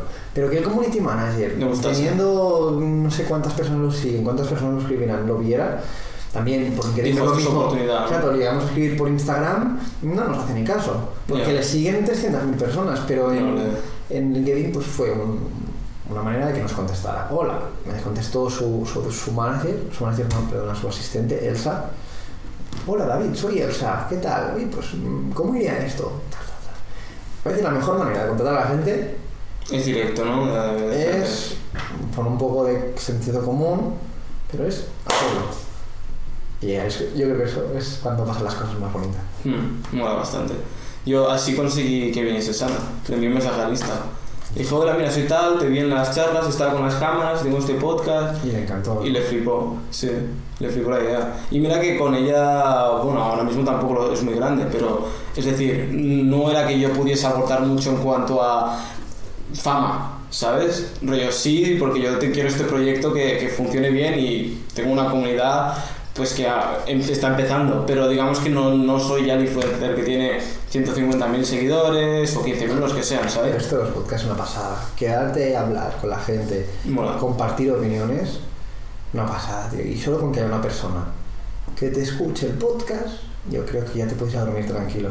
Mm. Que, la, que te escuchen Entero, es muy guay. de a rabo. Que te escuchen es muy guay. Es muy guay. Porque, Ay, mola. porque te, te- No sé cómo decirlo, pero. Además que es formato largo, que no es porque no te está mirando por la dopamina. Es otro rollo. Mm. Es fidelizar más. Es verdad, es una manera de fidelizar. Por ejemplo. Por ejemplo. No como un TikTok, esto sería pues Lidia. Sí, yo soy muy fiel justamente a uno de al Joe Rogan, que sé que me inspiró a, a- a empezar un podcast un poco, porque el formato yo sigo es parecido, ¿sabes? Pero yo, yo esto no lo preparo. Yo traigo a la persona y veré a dónde llega y por dónde van saliendo y a veces acabamos hablando pues como antes de las zapatillas. Igual, prima. Qué maldad. Pero en cambio una cosa que esté como guionizada, no sé, no... Yo no lo escucharía. O sea, cuando yo veo una entrevista que está guionizada con preguntas preparadas y tal, y el tío la pregunta, ¿sabes? Tiene su qué, tío. A mí no me mola, yo no lo escucho. salseo ahí a veces. Ya, pero... Tiene su qué, yo no soy partidario de que tiene su qué. Pablo Motos, tío. Sí. Pablo Motos. Pero Pablo Motos es muy... es- pero es que Pablo Motos es un puto genio. Porque él lo hace de una manera que parece que haya salido natural. Tiene una hoja delante suya. Ya, ya lo sé, lo sé, pero... Lo hace muy interesante. lo hace de una manera que sale muy natural, ¿sabes? Que no parece que esté planeado, aunque lo está. Y el tío tiene un equipo que se investiga a la persona mogollón. Rollo, se investiga un mogollón para tener esas preguntas que pinchan un poco, ¿sabes? Que eso está muy guapo. eh, me gustaría hacerlo más, la verdad, pero es difícil cuando es igual una persona que es un vida, no es muy famoso, ¿sabes? Pero lo das a conocer en la entrevista. Mm. Lo das a conocer que eso se explique. Y ahí es donde nacen o las mejores historias o gente famosa incluso. Mm. ¿Entiendes? Está muy guay. Pero en un formato completamente distinto. Y tú que tú me dijiste que también querías hacer un podcast, ¿no? Sí, pero no. No, o sea, a mí me gusta. eh, Cuando me dijiste esto de podcast, pues mm, me moló. Mm. Pero mm, no, yo no podría hacer un podcast. ¿Por qué? Porque me gusta hablar contigo, pero eh, yo con lo compulsivo que soy para estas cosas estaría pendiente de todo. Que esté funcionando, de tal. Ya. Pero sí que es verdad que con, con Jorge Branger, uno de los ponentes, eh, hablamos, porque hay mucha gente que nos pregunta mucho sobre eh, las TED. Mm. Mil cosas, ¿eh? Incluso puedo poner mi puesto en tu evento de la TED Talks, puesto de bebidas, por supuesto. Mm, queríamos hacer eh, un ¿Cómo, cómo lo del puesto? O sea, que el hacer como un podcast de pregunta-respuesta. No, perdona, que hay mucha gente que nos pregunta Ah, cosas, esto, que nos pregunta cosas como mm, ¿podría formar parte del evento? Ya. Que realmente pues, son preguntas así que no tienen más que, pero que la gente nos pregunta, pensamos que sería buena idea pues hacer un podcast de cómo fue nuestra vivencia ese día Mm. en, en la ¿Pero solo un episodio? Sí.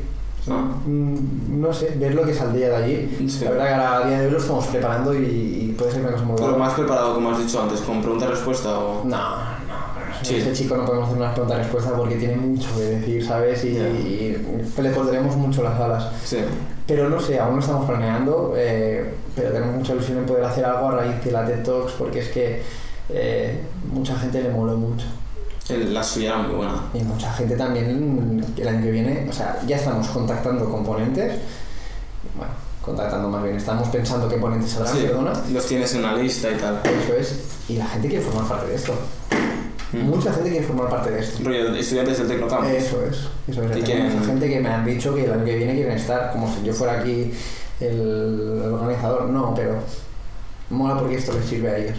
Mm, Y Para aprender cómo funciona, tío. Y es lo que quiero yo al final, con este, con este podcast, mm, si lo escucha una persona, que lo escucha una persona, pero que quiero es inspirarle a que el día de mañana trabaje y luche por lo que le gusta Mm. mm, y que aporte algo al mundo y ojalá y pueda salir una TED Talks. ¿Qué le dirías a alguien que se está pensando si formar parte de este proyecto? O sea, un estudiante del Tecnocampus que se está pensando, oye, ¿qué? ¿Me uno o qué?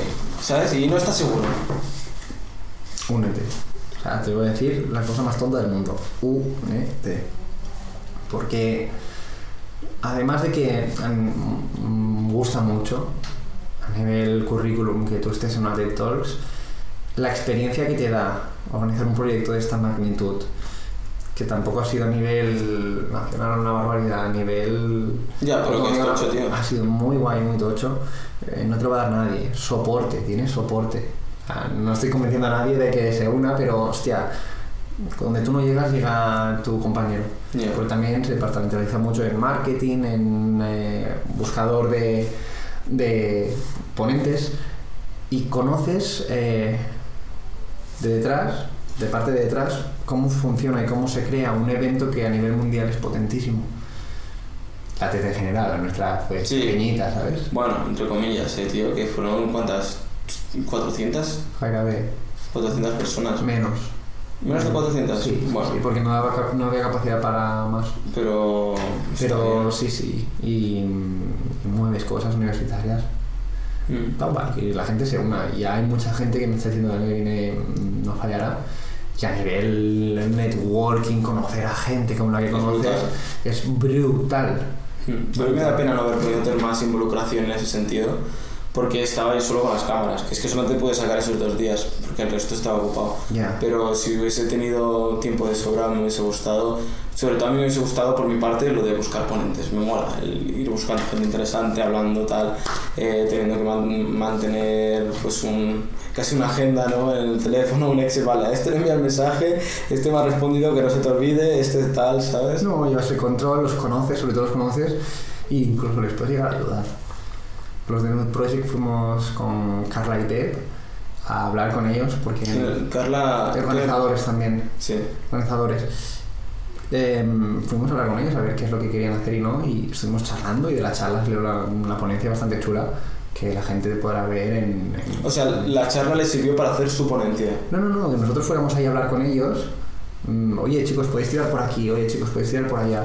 Les ayudó un poquito a encaminar su charla. Vale. Y ahí nació todo el, el- la historia al final que acaban contando. Guapo, está muy guapo. Estuvo muy guay. Encima estuvimos en sus oficinas, ¿Las de quién esto? las de New Project. Ah, vale. ¿Estuviste que las tienen en dónde está? La primera las tenían al lado de eh, la ronda de Dal. Las tienen en Barcelona, ¿no? Sí, la ronda de Dal las tenían antes. Y ahora las tienen arriba paralelo. O sea, Ah. tienen un set brutal. Brutal. Han decidido los dos asentarse en Barcelona. Sí, y eh, sí, O sea, sus headquarters están en Barcelona. eso es. Ah, coño, porque a veces he visto que subían rollo fotos de que es una barbacoa que hayan montado. Y pues quizás era en en Y Barcelona. seguramente no en Barcelona. Porque a mí me pareció. Pero yo no sé por qué. Igual porque todo el mundo ahora está ahí. Pero yo pensaba que estaban en Madrid, tío. Porque como parece que todo el mundo ahora es como el hub de, de, de- de todo lo empresarial. Madrid, todo. no sé qué tiene, no he ido, pero todo el mundo dice que Barcelona es preciosa. Para mí Barcelona es el mejor lugar de toda España, pero que la chicha hoy en día está en Madrid. Mm. Incluso Gerard Piqué llegó a decirlo, tío. el- Sí, dijo. la persona más barcelonina del mundo. Ya, Que la chicha hoy en día está en Madrid. Y es una lástima, tío. Es una lástima. ya. Porque, bueno, al final toca moverse para allí. Y es que cuando fui a Madrid, eh, bueno, porque he ido yendo y viniendo este último año, hostia, eh, es que está todo, eh, es una experiencia muy, es diferente, o sea, llegas y es brutalmente grande y están todo el rato haciendo cosas. Guay. Rollo, eh, la, la ciudad está en expansión. O sea, tú vas entrando a Madrid y las, lo que se- viene a ser el perímetro de Madrid son grúas, tío. Ya. Son todo grúas, ¿sabes? Lo están haciendo muy bien, la verdad. Al final Todo el mundo se está moviendo ahí. También las empresas grandes y la juventud se mueve ya eh, para allí. Y mucha gente también, mucho talento de Latinoamérica va a Madrid. Sí, eso no lo sabía. En- sí, hay muchísima gente de Latinoamérica, y mucho talento, ¿eh? mucha gente muy preparada que, de Latinoamérica que va a Madrid. De hecho, tú vas al metro de Madrid y es tan, un fenómeno tan conocido que hasta te lo promocionan, rollo madrileño desde hace cinco años, ¿sabes? Y es un, chaval de- es un chaval mexicano, que nacido en México pero madrileño desde hace cinco años. Y de gente que ha venido pues a, a, a montarla ahí de Latinoamérica. Y claro, eso es algo que a veces yo lo he oído porque yo le preguntaba a la, a la gente que estaba ahí, hostia, ¿por qué Madrid y no Barcelona, sabes? Es que no te sé responder yo, porque Y- no he estado. Ellos me decían que tenían miedo de, de que les pudiese limitar la lengua, tío. ¿En serio? Porque Hostia. ellos piensan, como no han estado, que en Barcelona igual con el español solo no te puedes mover, ¿sabes? Sí que es verdad que en cuanto a carteles y tal, pues todo eh, está en catalán, ¿no? Pero eh, les da un poco miedo el llegar y que les cueste integrarse, ¿sabes? O que simplemente les da pereza aprender otro idioma. No, ¿sabes? pero en Cataluña no predomina el catalán. O sea, es bastante bilingüe la situación. Sí. Pero yo creo que va más allá de eso. Es que de verdad no lo sé, pero tengo muchos amigos que han estado allí. No, también es cultura, ¿eh? No, pero la manera que tienen de vivir las cosas me dicen, o. La movida madrileña, te lo repito, Mm. es otro rollo. Es otro rollo. Y está muy guay, sí, te, te lo repito, es una lástima porque me encantaría que la chicha en España estuviera aquí en Barcelona porque soy amante de Barcelona. A mí como ciudad, para vivir me gusta más Barcelona. Es mi primer amor. Porque la gente de Madrid en, en verano Ah, desaparece, exacto. se- es una ciudad fantasma. Aquí hay una humedad que te cagas también. Pero Es vas a la pasable, playa, es tío. pasable, es pasable total. Y incluso con el tiempo que hace hoy. Pero, eh, no sé, habrá que ir y descubrirlo, tío. Tú no has ido aún, pues yo te lo recomiendo. En- entenderás el... Es que está muy vivo. O sea, yo no sé cómo explicarlo mal. Es que es la gente que hay ahí. O sea, no tiene el sitio en sí. Es un lugar que está, pues sí, en el centro, hay buena infraestructura y tal. La ciudad está bien, es bonita, está muy limpia. Eso sí que es verdad de todo el mundo. Y está muy limpia en comparación con Barcelona. Está extremadamente Barcelona limpia. tiene algunos lugares jodidos. está, está un poco sucio. Pero Madrid está muy limpia, pero los edificios son bien, las calles están bien, los monumentos están... Bien. Pero nada es espectacular, ¿sabes? De la ciudad, eh, a, a mi punto de vista. Pero lo que es espectacular es la gente. Quiero verlo, tío. Que ir. La gente y la manera de vivir, y lo abierta que es, y lo rápido que se te pueden hablar. Y siempre hay, bueno, los negocios, por ejemplo, aquí algo que no sé por qué coño lo hacen. Domingos tienen que estar todo cerrado, pero por huevos, aunque quieras abrir. Ahí han dicho, abre cuando salga de la polla. Tienes casi todos los supermercados alrededor del centro, 24 horas todos los días. ¿eh? Pero alguien, pero si luego te quejas de que la gente no tiene trabajo, Sí, sí, la verdad, no te va 24 horas, pues coges, ahora aquí trabajan 12 horas, si un supermercado está abi- abierto 24, doble de puestos. Porque al final no es que tengas una persona trabajando 24 horas, ¿me entiendes? Sin dormir. Lo que tienes es un turno de mañanas y un turno de noches, tío. Y un turno de tardes. Tienes tres turnos en vez de tener dos. Ya. Creas trabajo.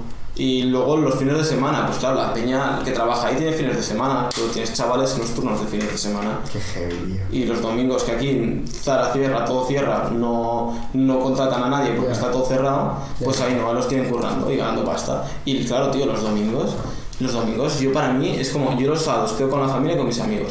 Y los domingos, que es el único día que me lo dejaría para, ¿sabes? O estoy de resaca. Ahora que no bebo alcohol, no, pero antes sí, ¿sabes? Eh, los domingos es el único día que iría a comprar. Ahora no, tengo que estar pensando, hostia, ¿qué dejo de hacer para ir a comprarme ropa? Siempre me da mucha pereza y no tengo ropa porque me da pereza ir a comprar ropa un día que no sea domingo. O sea que el único día que tienes libre no puedes ir ni ir a comprar. Claro, tío, y en cambio en Madrid un domingo a las 9 de la noche voy a estar y está abierto, tío. Qué bestia me parece, tío. No, pero toda la razón. O sea, al final creas puestos de trabajo. Y, y intercambio de dinero, tío, peña que, que, no sé, se acaba encajando todos y todo está abierto todo el rato, todo el mundo va a encontrar un puesto que le encaje con lo que está haciendo. Eso es chicha, eh, es chicha. Mientras que se está pensando ya en hacer la de trabajar solo cuatro días. A la semana. Exacto. Sí, pero bueno, Depende del servicio, eh, evidentemente, pero... rollo por ley o cómo va la cosa. No, no, por... Empresas. Decisión Ah. empresarial. No sé si era mango o desigual, no recuerdo. Una de ropa, Exacto. Trabajar cuatro días a la semana. pero más horas, ¿no? El- al día. No, son 36 horas a la semana al final. Ajá. O sea, son las mismas 8 horas, ¿vale? Mm, Un poquito más, creo. Entonces cobras las otras, las, las otras 8, las que te faltan no las cobras, ¿o qué? Exacto, no es cobras. Entonces tiene que ser 32 semanales. 36 horas al final. No sé cómo, pero... Como entonces harán 9 cada día. Puede ser, puede ser, puede ser. Puede ser. No sé no. cómo es, ¿eh? Pero mm, lo tienes bien montado. Por eso te digo que depende. Y también depende de la cultura. Mm. No pongas a trabajar a, aquí a Barcelona gente un domingo porque a lo mejor te tiran un piedrote. No lo sé. Cada lugar es distinto y al final las grandes marcas si lo tienen así es porque saben cómo hacerlo y cómo no hacerlo. Me Mm. parece una pasada, tío, que la predisposición sea esa. Y más cuando hay mucha gente que lo está pasando muy mal eh, económicamente. El hecho de tú abrir un domingo significa un plus de domingos y si trabajas de noche te lo vas a hacer. No lo sé, tío. O sea, si fuera una persona que a mí me pasa, no sé si estaría agradecido o puteado. Tengo que vivirlo. Por- pero es, al final es una opción, tío. No es una prohibición, ¿sabes? No, es- nadie te obliga, nadie te obliga. exacto. Exacto, si tú quieres decirle al tío, oye, yo domingos no trabajo, no me lo pongas el domingo, pues Ah, bueno, puedes intentar negociarlo. Pero es complicado eso. Es- Depende del puesto, ¿eh? No, porque no es, no es igualitario. Si tus compañeros están trabajando un domingo a lo mejor prefieren estar en casa Mm. y tú vas con toda tu gente y dices, no, a ver, los domingos no, me parece desigualitario. Quiero decirte, ver, sí, no, que es, claro. sí que es escogible el hecho de que tú escojas un trabajo donde se trabaja de lunes a domingo, eso sí es escogible. Claro. O sea, yo al final, yo lo que estoy en contra es de que, de que no haya opciones, ¿me entiendes? Si la gente está dispuesta a comprar, si hay gente dispuesta a comprar los domingos y gente dispuesta a trabajar los domingos, por la razón que sea, porque lo tienen que compaginar con estudios, porque yo qué sé, ellos quieren hacer fiesta los viernes porque la playa está más vacía, la razón que sea, si hay gente dispuesta a trabajar el domingo, que no se pueda, No, que tengas la opción siempre está bien, siempre está bien. Exacto. No sé si es algo, la verdad es que no sé si es algo legislativo de cultura, pero creo que tiene que ver que no esté permitido, porque Barcelona, que está full turistas también los domingos, la gente quiere abrir, ¿sabes? Me extrañaría mucho que el Zara que hay en Plaza Cataluña no quiera abrir un domingo porque es domingo. A ver, el señor Zara estará encantado, pero los empleados de Zara no sé yo. Contra No la sé, no sé, no sé. Ya, bueno, es otra historia. Pues nada, ves y te sorprenderás. Si hay cosas de estas, muchas, ¿eh? Que te, que te las catas, las ves y te dices, hostia, esto es, aquí hacen esto, es buena idea, ¿sabes? Mm. Rollo, aquí esto está abierto ahora o aquí, yo qué sé, gente en la calle, una cosa que me flipó de Madrid, mucha, mucha música, pero de muy alto nivel en la calle. Pero de muy alto nivel, ¿eh? Sí. O sea, no te hablo de un tío con un ukelele. Aquí en Barcelona también hay cosas chulas. Pero es que ir a... Aquí a veces te encuentras cosas que dices... "Pues, ¿Qué hace este tío aquí? No, es que en Barcelona, como es tan turística, lo que. Una de las cosas que suele pasar es que hay mucho timador Hmm. Y ya confundes los espectáculos callejeros con espectáculos de nido de timadores o carteristas. Hmm. En Madrid no sé si pasa tanto. Quizás no, y por eso la vida callejera es mejor. No, no tanto turismo. Seguramente eso, eso ayude mucho. Que haya mucho menos. Bueno, no sé si hay menos turismo, pero como que yo voy ahí la mayoría de lo que veo, la mayoría de lo que veo no es turismo, ¿sabes? Entiendo. Es gente que no parecen guiris, tío. Que, que no tienen. O sea, que, Madrileños. que van hablando en español y son madrileños, ¿sabes? Te entiendo. Sí, que aquí vas muchas veces a, yo qué sé, a, a la Rambla y no ves un tío de Barcelona, o sea, te das cuenta. Bueno, sí, pero sobre todo los carteristas son una pasada, tío. Mm. Metro, en las ramblas, en Paseo de Gracia. Solo hay gente, incluso gente que está vestida para que te saques una foto con ellos y te sacas una foto y te hacen pagar, no te escupen. Ya, después. La gente Eso está muy feo. Bueno, la gente no está cómoda con estas cosas. Yo a mí me pasó con. Me pasó con uno de estos que. ¿Tú ves los de las bicis? De las bicis y los triciclos Sí, estos. Sí, son súper grandes, sí. Sí, los triciclos estos raros que te subes detrás y te llevan y tal. Que es un poco mafia también, porque se van mirando los unos a los otros y bueno. Eh, me pillé a uno para que me llevase a un sitio. Porque eran las tantas de la noche, eh, ya estaba con un inglés que estaba en- encocado y borracho y estaba el tío que parecía que iba a vomitar, pero no. Y el taxista no, no- lo quería llevar a su casa y esto estaba entonces con todo el grupo y yo rollo no lo pagué al final, me hicieron una transferencia, pero en aquel entonces pues no podían sacar pasta del, del cajero, no me acuerdo por qué, algún rollo de intercambio de moneda, ¿sabes? Y no teníamos metálico encima. Entonces le dije al tío, bueno, pues llévame al cajero, eh, te pago yo, luego llamarán Bizum los otros o transferencia. Vale. Y, y luego, cuando vaya al cajero, pille la pasta, nos llevas a su casa y nos dejas en su casa. Me dijo, sí, sí, esto te lo hago, creo que era por una burrada, me dijo 12 euros o algo así, una burrada. Y le dije, vale, me llevó al cajero y cuando le di la pasta me dijo que ya no me llevaba más, que no me llevaba. Y dije, pues no te llevo la pasta. Y dice, pues yo conozco gente. Tráelos, ¿no?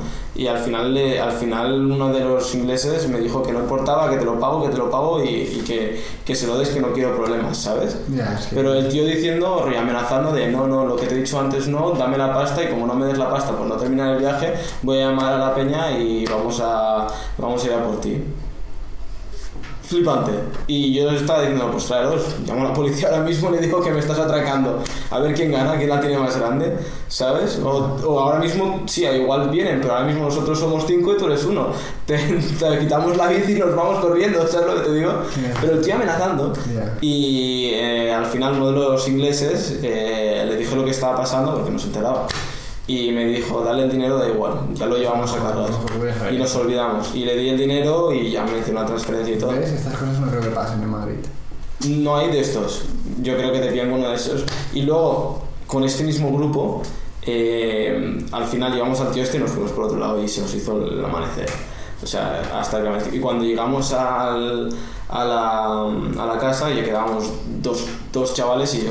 Y uno de ellos estaba pues con la típica riñonera abierta, ¿sabes? Eh, pues vino un tío en una bici y esto estaba en, en la zona del Raval, no, un poco más rollo, casi en lo que viene a ser el paseo. ¿Tú sabes dónde está el puerto viejo y que está? Pues una de esas calles que entra al poquito de entrar. Vale. Que tampoco es zona chunga chunga, o sea, no es la más Ya. fácil, pero no es zona chunga. Pues eh, el tío tenía la riña abierta y de repente un tío en una bici coge y sin bajarse la bici mete la mano En serio. pilla el móvil y cuando lo está sacando se le, se escapa. Y nos que giramos todos de repente y el tío se nos queda así mirando los tres, los tres mirándole a él y coge y se va corriendo, ¿sabes? Sin el móvil porque se le escapó. Pero la idea suya era meter la mano, pillar el móvil y, y volar con la bici. Las saben todas, eh. Mm, Las saben todas, tío. Eso a mí me parece muy desagradable. Es muy O sea, y desagradable. tener que salir con este miedo en el cuerpo de decir, Me van a robar. claro, Yo a veces... estar así. Sí. Luego vas por Ámsterdam, por ejemplo, y vas por la calle tranquilo, súper bien. Mm, Esa tranquilidad yo creo que también pasa factura incluso a la gente de fuera. Sí. Que hace que Barcelona no se sienta tan seguro, que está como muy peligroso, no, no sé. Bueno, creo que es la, más, la ciudad más peligrosa de España ahora. No, creo que es Valencia. Valencia, más Creo que sí, creo que sí, ¿eh? Ah, sí. No sé por qué pensar que igual también dependerá del barrio mucho. Tela, Eh. tela todo un poco. ¿Eh? Sí. Tela, tela, tío. Porque te vas a hay barrios de Barcelona que vas muy tranquilo. Mm, Depende. Porque sí que tienes los bares de arriba, Sí. Sarriá y todo, pero claro, Pedralbes. no sabes, incluso allí hay gente que quiere dar el palo a la gente rica. Ya, Entonces, como- ya no te fías. Vas- yo voy a Barcelona siempre así. Hace mucho que No solamente eso, tío, que normalmente la gente no es violenta en Barcelona. Pero Bueno, gente nunca que- sabes. Claro. Porque en una situación dada de adrenalina, tú no sabes si vas a reaccionar de manera agresiva y de respuesta, ¿sabes? No sabes cómo va a reaccionar la gente porque es un momento denso. Ni, ni, ni quieras saberlo.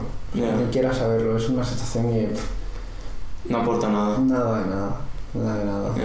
Por eso te digo que al final la gente pues estará más tranquila en otro lugar o quieren pasear tranquilos y eso puede ser algo que influya a que la gente se quede aquí o no, no lo sé, porque no tengo aquí un, un report, Ya. pero es una pasada como quizás el talento migra a otros lados Por estas cosas. por ¿no? estas cosas, Ah, por estas cosas. Sí, sí, sí. Pero tenemos que vivir con ello y al final tenemos que luchar con ello. Yo creo que se puede arreglar, tío, porque yo como ciudad de... Sobre todo para traer, igual no tanto para traer talento, porque lo que sí que Barcelona trae mucho talento es, y esto sí que no lo vi en Madrid, de otras partes de Europa. Porque por alguna razón Madrid parece que trae mucho más talento de, incluso Estados Unidos, ¿eh? pero mucho más talento de- del entorno latino. Y tío, Barcelona tiene algunos barrios y yo conozco gente que es noruega, alemana, tal, que vive en Barcelona, que a veces ni siquiera hablan muy bien español, pero que están viviendo ahí. Y hay unas comunidades tochísimas de gente eh, del norte de Europa. Y yo creo que eso igual se podría potenciar, aprovechar más, ¿sabes? Seguro. Y ya que tenemos esa cosa, que pese a todo, la gente sigue prefiriendo, sobre todo en Norte de Europa, vivir en un sitio que tiene, tío, la ciudad al lado del mar, ciudades grandes, Con con playa. delante y todo, Costa Brava al lado. Es que no hay nada que se le parezca en el mundo. O sea, ciudades grandes con playa bien, igual tienes Los Ángeles, pero es una mierda de ciudad en comparación con Barcelona, eh, como, como lugar para vivir cómodo. Nunca he estado, tío. Me encantaría, eh, he estado. Es como súper... en- O sea, no he estado yo tampoco, eh, pero yo por lo que he oído y por mi padre y por un amigo que también traje, que también está en Los Ángeles, que traje el podcast. eh, bueno, es, o sea, no hay nada que se parezca. Lo único que igual se le puede parecer un poco, me han dicho que es si vives en el centro de Miami, pero ahí no tienes la montaña, ni la cocina, ni, ¿sabes? La cocina de allí es maravilla. Claro, tío, entonces yo entiendo que mucha gente extranjera, sobre todo de otras partes de Europa, pues Barcelona sea como, wow, quiero vivir ahí, ¿sabes? Eh, y eso se podría potenciar, pero bueno, eso ya es una Eso historia que no- es eso es, eso es para el equipo de marketing de Barcelona, no, Sí, sí, sí. no de, bueno, si te contrata el ayuntamiento, Ah, haremos lo que podamos, ¿no? ya sabes, aquí te la promo, ayuntamiento de Barcelona, contratame de branding, Anda que no. pues nada, ¿tú cómo vas de tiempo, tío? ¿Vas bien o qué? ¿Qué hora es? Justillo de tiempo ya, tío. Sí, porque es que me dijiste que una hora y yo empiezo a hablar, pero No, no, es que se me ha pasado así de rápido. es que siempre pasa. La peña me pregunta, ¿cómo coño haces un vídeo de tres horas? Y es que es como, porque no es una conversación, tío. Ha fluido, claro. Y, y no te das cuenta y ya ha pasado una hora y dos y no te has dado ni cuenta. No, pero ha estado brutal. Pues nada. No sé si te quieres saber algo más. Ay, sí, sí, sí, siempre hacemos los cierres de la misma manera. Vale. Entonces, eh, y esto es impresión, se me olvidó decirlo cuando me dijiste que querías mirar el podcast. Esto es impresión alguna, si te lo quieres inventar, si es un. Si me dices papá pitufo, siempre digo, si me dices papá pitufo me lo puedes decir también, ¿vale? Siempre digo tres, pero los que se te ocurran, más o menos tres libros que recomiendes leer, ¿vale? Y luego, em, también tres personas que crees que deberían de estar en este podcast. Vale. Eh, libros. Aconsejaré incluso el de Romuald Alfons. ¿Tiene uno? Sí, exacto. ¿Cómo se llama? Eh, crece y hazte rico. Vale. Ah, por cierto, algo nuevo que voy a hacer es todos los libros que antes no lo hacía. Todos los libros que me recomienda la gente de ahora en adelante están en las descripciones de los vídeos.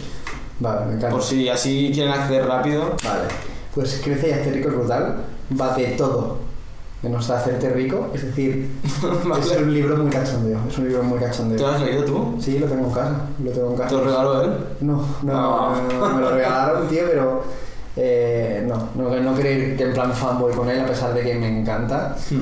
Y es un libro be- bestial. O sea, no vas a hacerte rico con el libro, pero vas a ver un poco cómo puedes evolucionar tú, cómo puedes crecer ya a nivel personal y a nivel empresarial. Luego, el monje que vende su Ferrari, seguro te lo han dicho. Eso no me han dicho, ¿no? Pero es muy bueno, tío. Es muy qué va? bueno. Es, bueno, lo tienes que leer, pero imagínate, ¿vale? Y hace la idea de una persona, un monje, que vende su Ferrari. O sea, tiene que ser. No, no, no va de él. O sea, no va por ahí los tiros. Pero imagínate. O sea, no es al sentido literal. Léetelo. vale, vale, es bueno. muy bestia, es muy bestia. Y luego uno que es que son los típicos, tío. Cualquiera que esté escuchando va a decir, tío, me pareces uno de esos vendehumos, Ya. pero padre rico, padre pobre. Ah, ya. Es muy guay y al final, Sí, sí que lo he leído. como la manera que te. O sea, es quizás la manera con la que tú planteas las cosas a nivel empresarial, ¿no? Tú, pues tienes una economía pobre en casa, pues no vas a querer gastar.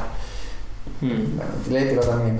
Sí, ese me lo he leído. Léetelo, bueno. o sea, son los, los basics y me gustan mucho. Y libro- bueno, y esos son los tres, pero sí que no son ni de lejos mis libros favoritos, pero ya que estamos un poco con el TED, creo que Hmm. pueden encajar muy bien. Vale, pues sí. ¿No son tus libros favoritos en general estos? No, o sea, mi libro favorito, sea, ¿Cuál es el más del mundo? Hay uno que me encanta que es La chica del tren. Es una novela, ¿no? Me suena mucho. Me gusta ¿Y muchísimo. de qué va esta historia? Sin hacer así demasiado spoiler. Bueno, una chica que cada día pues coge el mismo tren a las... no me acuerdo qué hora era, tío, imagínate, a las 8 de la mañana y pues va viendo el paisaje, va viendo el paisaje y se fija que en una casa hay una chica. Hay una chica, hicieron una peli de hecho. Eh, y cada día pues ve a la chica a esa misma hora en la cocina, porque se ve a través del tren la vidriera. Y un día deja de estar. Hmm. Mal rollo, ¿no? Sí, ¿Qué pasa? Ah, léelo. Está muy bien. guay, muy guay, muy guay. Y eso, esos son mis tres libros. De ¿Y qué más querías saber? Tres personas, y ya te digo, puede ser cualquier persona eh, que creas que debería estar en el podcast. Roman Fons, Jorge Branger y los chicos de Not. Los chicos de Y vale. te voy a dar un extra que me ganó muchísimo, que se llama Mano Mano. Sí. Esto le tengo, ya le tengo el LinkedIn, tío, le tengo que enviar un mensaje. Me lo han dicho también el último, el último podcast, me lo dijeron también. Y yo lo quiero traer, porque Es su brutal. charla... Es brutal, hizo llorar a la gente.